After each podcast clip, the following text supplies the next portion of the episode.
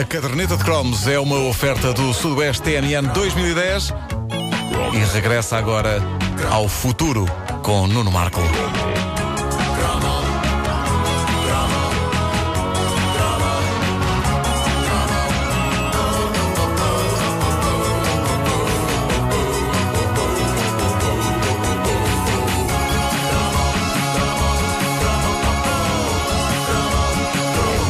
Alguém nos pergunta, então qual é a tua trilogia preferida do cinema? A resposta politicamente correta é dizer o padrinho, não é? Exato. A resposta politicamente correta, do ponto de vista de quem nunca fez sexo, é Guerra das Estrelas. Sim, eu sei que eh, nesta altura já não é uma trilogia, a Guerra das Estrelas, mas quanto menos for dito sobre os episódios 1, 2 e 3, melhor. Quer dizer, eu não sou assim tão crítico como outras pessoas, mas. É mauzinho no não, eu não consigo olhar para a É mauzinho. Não, não, vão melhorando à medida que vão avançando. É mauzinho. O 2 é melhor que o 1, um, o 3 é melhor que o 2. Quem é que dizer isto? Mas. É mauzinho. Tudo é mau na Guerra das Estrelas. Não, não. Jar não. Jar Binks, o que é aquilo? Mas esse desapareceu logo. Ufa. Esse foi despachado. Foi despachado logo ao fim do primeiro episódio. Bom, mas eh, eu, eu não consigo olhar para a trilogia nova como uma coisa da Guerra das Estrelas. Diverte, entretém, mas é outra coisa. Trilogia em termos é a velhinha. Agora, a resposta menos politicamente correta para se dar quando alguém nos pergunta qual é a nossa trilogia preferida do cinema é Regresso ao Futuro. E, no entanto, para muita gente, e entre essas pessoas eh, encontro o meu, o Regresso ao Futuro é de facto a trilogia marcante da sua vida. E até tem um paralelo com o Padrinho. Tem um segundo episódio que chega a ser melhor que o primeiro e um terceiro episódio que é um bocadinho nhecos. É verdade. É verdade, sim. É verdade. Mas eu não deito no caixote nem o Padrinho 3 nem o Regresso ao Futuro 3. Sabem porquê? Porque a vida, tal como as trilogias, também tem momentos nhecos. É E por verdade. isso há que aceitar e abraçar a nhequice. Epá, isso foi muito profundo. Há que abraçar Viste? a nhequice. A nhequice.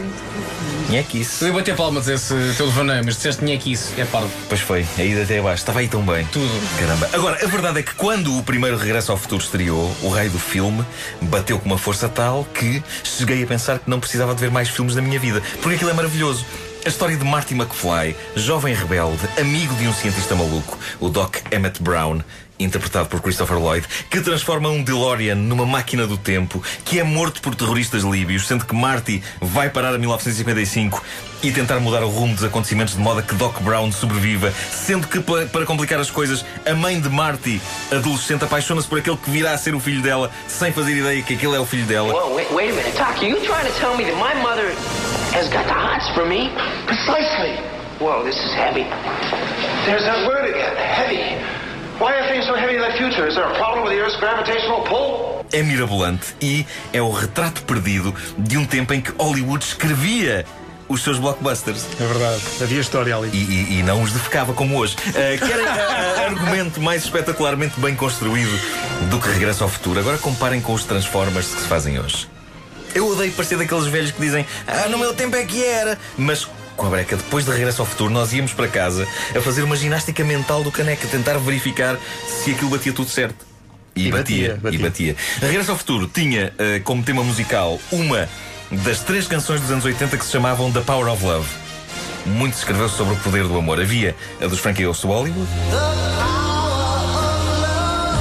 Havia a da Jennifer Rush. É a irmã mais velha de Ian Rush, de Liverpool. Ah, era? Não, está bem. Eh, eh, a Celine Dion cantou uma versão disto. Pois foi. Coitada. Como se fosse preciso. Bom. Eh, e havia eh, esta do Regresso ao Futuro, a dos imortais, extremamente bem penteados e fervorosos crentes de que era ir ser square. E o Release and the News. Som desta canção que no filme Regresso ao Futuro, Marty McFly, interpretado pelo extraordinário Michael J. Fox, levava a cabo uma corrida de skate a caminho da escola. Tão entusiasmante que eu, que nunca tinha ambicionado fazer skate na minha vida, considerei seriamente envergar um blusão de penas sem mangas e pôr os meus presuntos em cima de uma dessas tábuas com rodas que a juventude usava. Oh, mas tu não podias ver nada. No outro dia foi não, muito não, eu era, eu Hoje era é muito influenciado, por, muito influenciado Mas pelos chegaste a concretizar ou não? Já vou contar. Ui. Agora é teaser, teaser.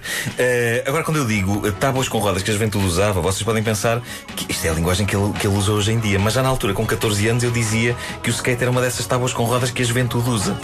Eu sempre tive um lado fortemente velhinho. Mas Regresso ao Futuro e, sobretudo, a cena em que Michael J. Fox vai pela rua fora no skate e agarra-se a uma caminhonete de caixa aberta para apanhar boleia dela, fez-me entrar em contacto com o jovem que eu, aos 14 anos e parecendo que não, tinha dentro de mim.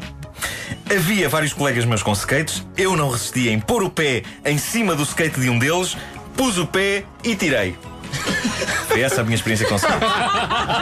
É que nem sequer cheguei a cair. Nem sequer cheguei a cair. É deprimente. Mais valia que eu agora pudesse dizer-vos: Ah, pus os pés num skate, andei um metro, estampei-me, esfolei-me todo, todo assim. E vocês aqui todos a rir e as pessoas. Não, mas não. Mas não. Consegue ser mais deprimente do que isso. Pus um pé em cima e pensei: Ah, não. Tirei. Tirei o pé.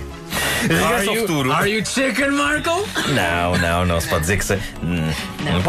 Bom, eh, Re- Regresso ao Futuro eh, deu origem a duas sequelas. A terceira passa-se no Velho Oeste, mas é a segunda que atinge píncaros de loucura inspirada nunca antes tentados no cinema. Passa-se no futuro, vai até 1955 outra vez, vemos acontecimentos do primeiro filme por um ângulo completamente diferente. É verdade. Damos por nós com gigantescos nós cegos na cabeça, mas seja como for, felizes. Os três Regresso ao Futuro são dos poucos filmes que me transformam num velho resmungão a dizer que já não se fazem assim, as fitas! Fico com a voz e tudo. Assim.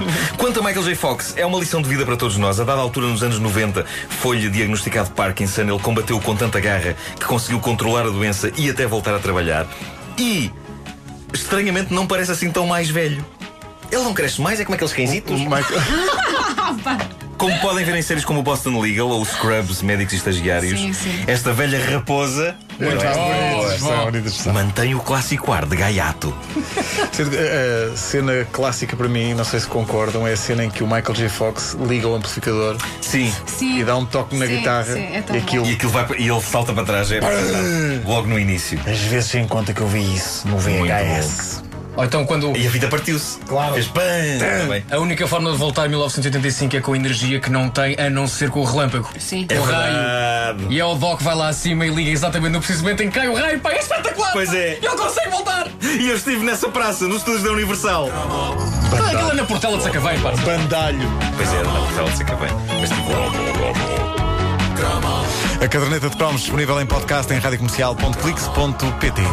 Faltam 7 minutos para as 10. A caderneta de cromos é uma oferta do Sudoeste MN 2010.